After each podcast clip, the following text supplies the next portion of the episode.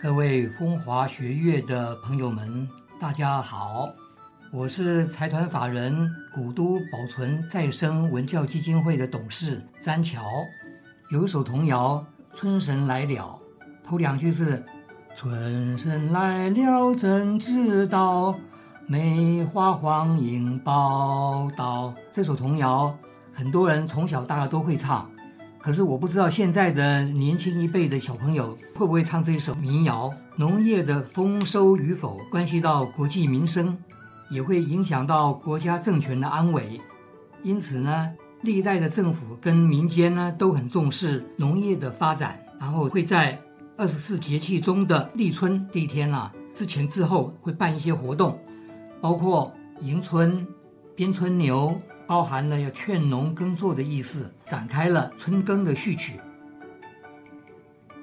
俗话说：“一年之计在于春”，这就彰显了农业社会春种秋收的关键就是在春天。所以呢，立春这一天，我们也就定为农民节，会选出杰出的农民，同时加以表扬。那么，在太平的年代，我们如何来迎接春天的来到呢？在农业上，我们平常都会讲春耕、夏耘、秋收、冬藏这四个项目里面呢，春耕是最重要的一项。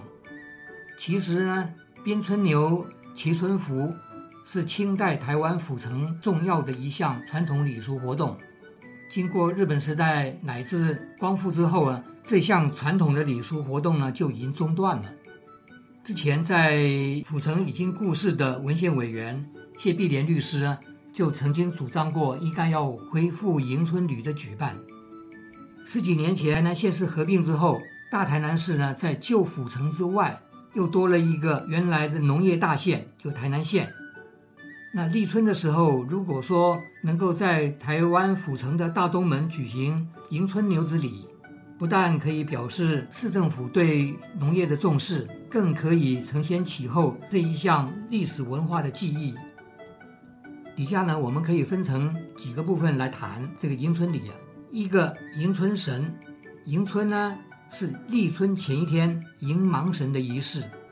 那这个仪式最早可以溯至周代，到了宋代，迎春呢就由宫中推到民间，会演奏音乐、表演杂技，官民同乐。也有用纸做成的小春牛、春帆，大家互相赠送。作为祈求丰收、驱赶寒意的象征，从清代以来，立春前一天是中央跟地方各自举行迎春的仪式。地点在哪里呢？在东郊，而且呢，在东郊设春亭、春棚或者彩棚，供奉事先已经做好的芒神春牛。农民会认为说，以春牛的土呢埋到田地里面，可以带来丰收，就称之为得春。然后吃春饼，佩戴彩纸剪制的春花、春燕等等事物，迎接春天的到来。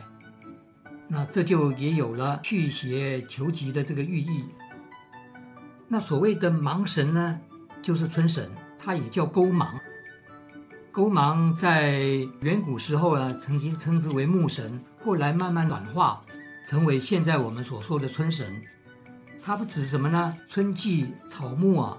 大家勾芽萌生，木神他就主宰各种草木以及生物生长的神，也是主宰农业之神，所以就拿芒神来称之为春神。勾芒呢，就象征了一元复始、万象更新、万物向荣，成为东方之神。所以从古以来，迎春呢就是在东郊来举行。我们介绍边春牛，也称之为边土牛。古时候的春牛并不是纸扎的，而是土塑的。这土牛呢，以祈求丰年的习俗呢，虽然说起源很早，但是鞭打土牛的习俗呢，要到隋朝才会出现。他到了宋代，宋仁宗的时候，他定了《土牛经》，就作为制作土牛的依据。土牛呢，也就正式改成春牛。鞭春牛的风气日益盛行，也就衍生了许多迎春牛的民俗活动。春牛的造型，在清代每一年的六月都会折成青天剑，依春牛经按年份的干支，好比说去年是辛丑年，今年是壬寅年，明年的话是癸卯年，来推算春牛的颜色、形象，制成春牛跟芒神图，然后呢发到各省、各府还有州县，让各地的官员在依这个图呢去绘制春牛跟芒神像。这个都做完了以后呢，就由知府或者知县来祭芒神。各位官员鞭打春牛，举行隆重的迎春仪式。民间都认为说，春牛的那个土肉呢，可以拿来治病；你放在门口的话呢，还可以拿来辟邪跟祈福。所以呢，变成大家都会争抢的一个对象。那么在宋代的时候就已经出现过鞭春牛后呢，争抢的春牛受伤的这个情形。到了清代，鞭春牛更衍生摸春牛的习俗。人们相信摸春牛也可以沾得新年的喜气。摸春牛的这个习俗呢，不只是在大陆，台湾现在呢也都很盛行。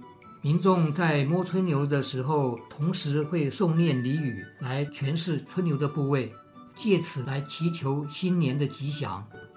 现在各地举行的摸春牛节目呢，也都会用台语来念出吉祥话，包括“蒙牛嘴大富贵”。蒙牛头，子孙会出头；蒙牛角，事业稳达达；蒙牛呢，吃百二；蒙牛尾，趁家伙；蒙牛难，银行存一万等等。那么官员在行边春礼的时候呢，农民呢也会争相以麻、麦、米、豆等五谷啊来抛掷春牛。那么官员呢也都会购买春球来互相馈赠，象征来年的五谷丰收。那民众呢，也会在市街购买芒神或者春牛亭，安奉在厅堂子上面，用来祈福农事顺利。再下来，我们介绍盲神的制作。传统农业社会都以盲神的装束作为这一年天气的预测，主要就是在于测量雨量。如果这盲神呢穿着鞋袜的话呢，就表示说这一年的雨水会少。那如果盲神是赤脚呢，表示这一年的雨水会多。盲神如果不但赤脚，而且在裤管呢拉得很高，就表示说这个水灾可能会很严重。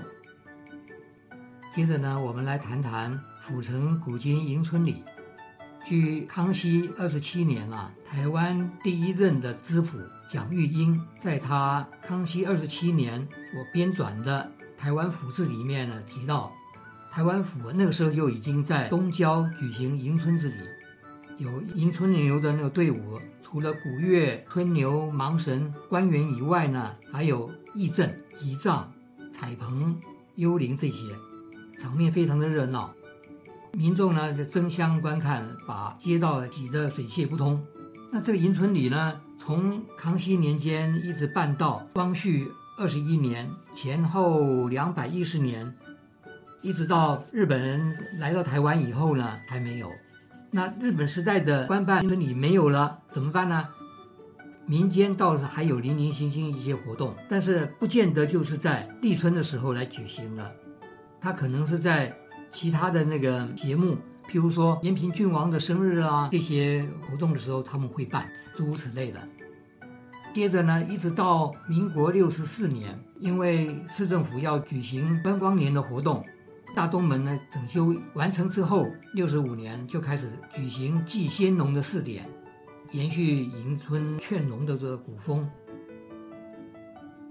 接下来，清代的台湾县，它是包罗在台湾府里面，所以所谓的府城呢，也就是台湾的县的县城，在大东门之外的春牛埔呢举行了迎春礼。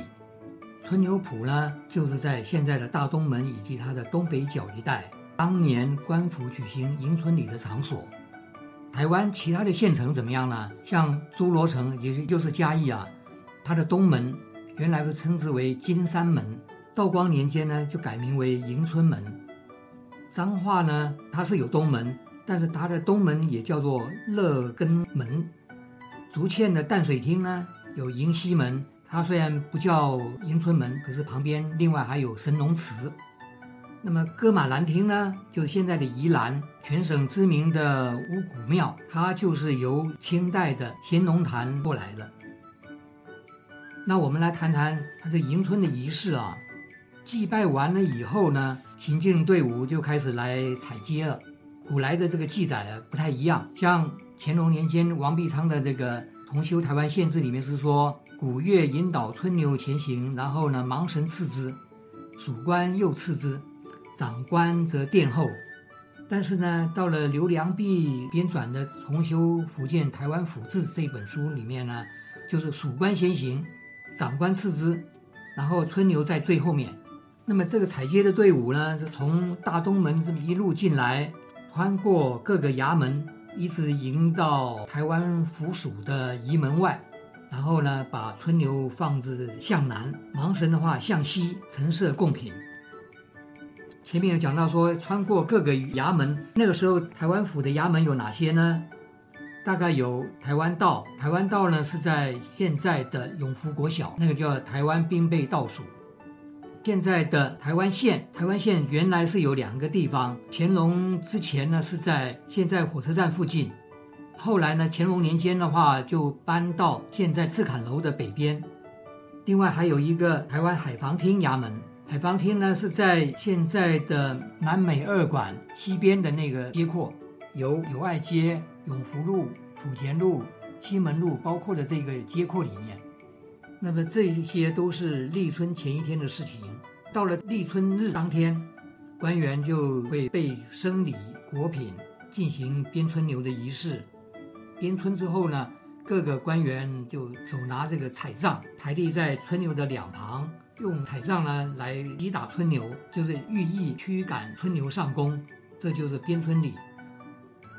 春牛是如何的制作的呢？立春之前，官方会先拿樟色木来做骨架，布袋糊泥做成春牛。那春牛的这个形式呢，按照这一年的这个五行来分颜色。土牛这个胎木啊，身高四尺，四尺是代表象征四十。长三尺六寸，代表三百六十天；从头到尾呢，长八尺，一年的八个节庆；尾巴长一尺二寸，代表十二个月；边呢是用柳枝，长二尺四寸，代表二十四节气。那盲神的制作呢，春牛旁呢会立着直边的盲神，这个盲神身高是三尺六寸，衣服跟腰带的颜色呢，还有头顶发髻的位置啊。都会按立春日的五行干支啊来决定。刚才我们有提到说，民国六十四年的时候整修大东门，当时的市长张立堂呢就指示公务局啊，在迎春门的广场树立了一组牧童牵春牛的水泥像，来营造迎春里的盲神跟春牛的意象。到了六十七年，苏南成市长整建增设大东门的景观，那原有的那个牧童春牛的塑像呢，已经有所破损，就拆除掉，重塑两组，一组呢是男牧童牵公牛的造型，另外一组呢是女牧童牵母牛的造型，形成双盲神的现象。那也有人开玩笑说，莫非那个时候苏南城市长是单身汉？潜意识里面希望说能够为这个男的牧童呢牵成队。各位朋友，今天我们这一集的节目就讲到这里，我们下一期再会。